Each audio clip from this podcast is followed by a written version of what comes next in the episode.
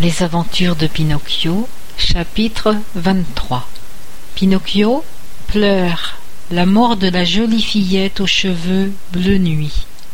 Puis, il rencontre un pigeon qui l'emmène au bord de la mer. Là, il se jette à l'eau pour sauver son papa Geppetto. Dès qu'il fut débarrassé de l'humiliant et inconfortable collier qui lui serrait le cou, Pinocchio reprit sa course à travers les champs jusqu'à ce qu'il eût rejoint la route qui conduisait chez la fée. Arrivé sur la route, il se retourna pour regarder la plaine qui s'étendait au-dessous de lui.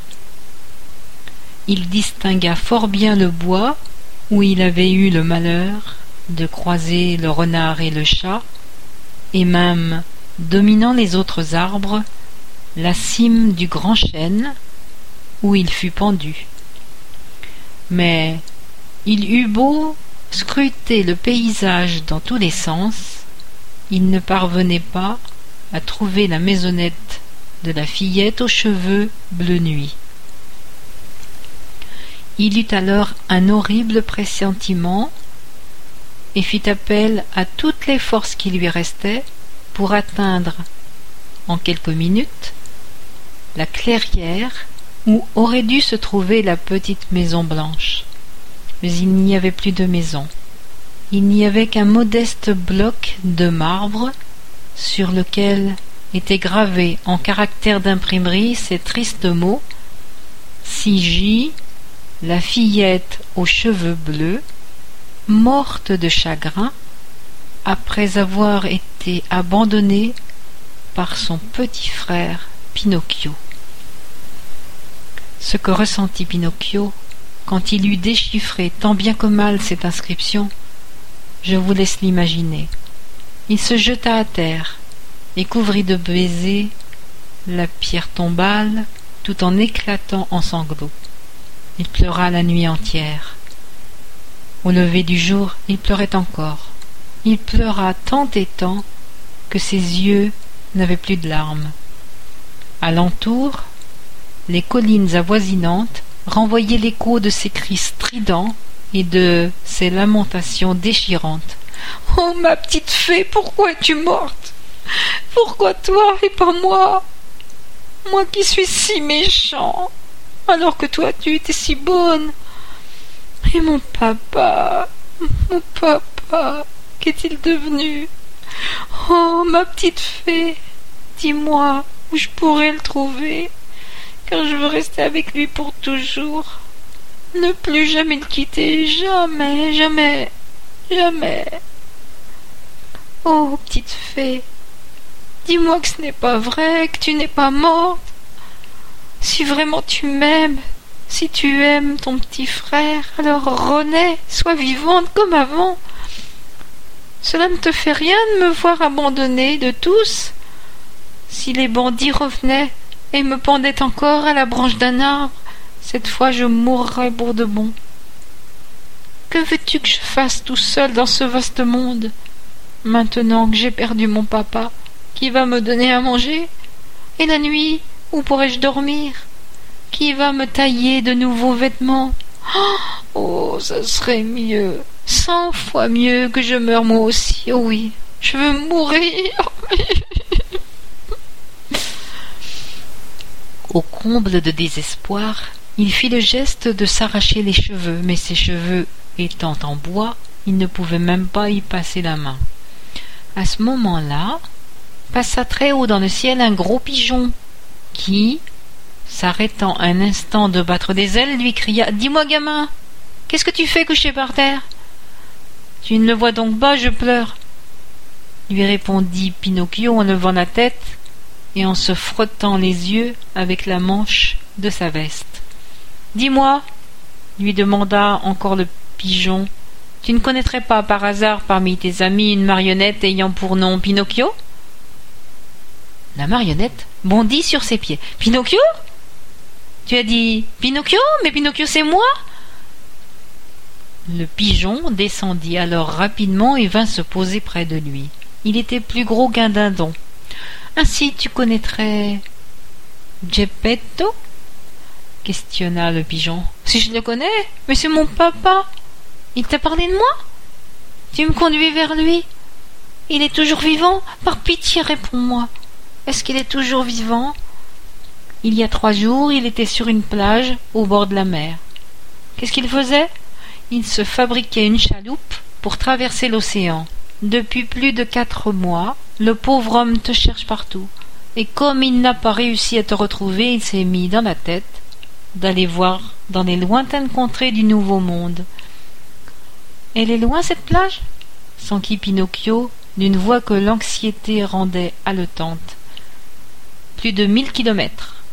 Mille kilomètres? Oh, pigeon, si je pouvais avoir des ailes comme toi Si tu veux, je t'emmène Mais comment? À califourchant sur mon dos. Tu es lourd? Lourd? Pas du tout, je suis aussi léger qu'une feuille. Sans attendre une minute de plus, Pinocchio sauta sur le dos du gros pigeon, mit une jambe de chaque côté comme un écuyer, et lança joyeusement Galop, galop, petit cheval, car je suis pressé d'arriver. Le pigeon s'envola. Quelques instants plus tard, il volait tellement haut qu'il touchait presque les nuages. La marionnette eut alors la curiosité de regarder en bas, mais elle eut très peur et la tête lui tourna. Par crainte de tomber, elle entoura le plus étroitement possible de ses bras le cou de sa monture à plumes. Ils volèrent ainsi toute la journée. Vers le soir, le pigeon déclara J'ai très soif. Et moi très faim, ajouta Pinocchio. Arrêtons-nous quelques instants dans ce colombier. Après, on reprendra notre voyage et on arrivera à l'aube sur la plage. Le colombier était désert, mais ils y trouvèrent une bassine pleine d'eau, ainsi qu'un panier rempli de vesses. Pinocchio, normalement, ne pouvait pas souffrir ces herbes. À l'entendre, elles lui donnaient la nausée et lui retournaient l'estomac, mais ce jour-là, il s'en empiffra. Quand il eut quasiment tout mangé, il se tourna vers le pigeon et lui dit Je n'aurais jamais cru que les vesses fussent si bonnes. Mon garçon, lorsque la faim vous tenaille et qu'il n'y a rien d'autre à manger, même les vesses deviennent une nourriture exquise. La faim se moque bien des caprices de la gourmandise. Leur repas, hâtivement consommé, ils repartirent. Au petit matin, ils étaient sur la plage. Le pigeon déposa Pinocchio, s'envola immédiatement et disparut dans les airs, apparemment peu soucieux de s'entendre remercier pour sa bonne action. La plage était recouverte de gens qui criaient et gesticulaient en regardant la mer. Qu'est-ce qui se passe? demanda Pinocchio à une vieille femme. Il se passe qu'un pauvre père à la recherche de son fils s'est embarqué pour tenter de le retrouver de l'autre côté de l'océan. Mais la mer est mauvaise aujourd'hui et sa chaloupe risque de sombrer. Où est-elle, cette chaloupe? Là-bas, juste au bout de mon doigt, répondit la vieille femme en montrant une petite embarcation qui, vue de la plage, semblait une coque de noix contenant un homme minuscule. Pinocchio scruta la surface de l'océan. Et après avoir regardé très attentivement hurla C'est mon papa C'est mon papa! Ballottée par les ondes en furie, la petite embarcation disparaissait comme avalée par les énormes vagues, puis réapparaissait. Pinocchio, debout sur un rocher élevé, n'en finissait pas d'appeler son papa et de lui envoyer des signaux en agitant les bras, son mouchoir et même son bonnet. Geppetto, pourtant loin de la côte, semblait avoir reconnu son enfant. Lui aussi faisait des signes avec son béret et par geste tentait d'expliquer qu'il aurait bien volonté fait, fait marche arrière, mais que la mer déchaînée l'empêchait de se servir de ses rames et de se rapprocher de la terre. Soudain, une vague énorme le submergea, et la chaloupe disparut. On attendit vainement que l'embarcation refasse surface. Pauvre homme dirent les pêcheurs rassemblés sur la plage. et marmonnant à voix basse une prière, ils se décidèrent à rentrer chez eux. C'est alors qu'ils entendirent un hurlement désespéré. Se retournant, ils virent un jeune garçon qui, du haut d'un rocher, se jetait dans la mer tout en criant Je vais sauver mon papa. Puisqu'il était en bois, Pinocchio flottait facilement. De plus, il nageait comme un poisson. Longtemps, on put voir une jambe ou un bras de la marionnette apparaître et disparaître dans les flots, de plus en plus loin de la côte. À la fin, on ne vit plus rien du tout. Pauvre garçon, soupirèrent les pêcheurs, et ils rentrèrent chez eux en marmonnant une prière.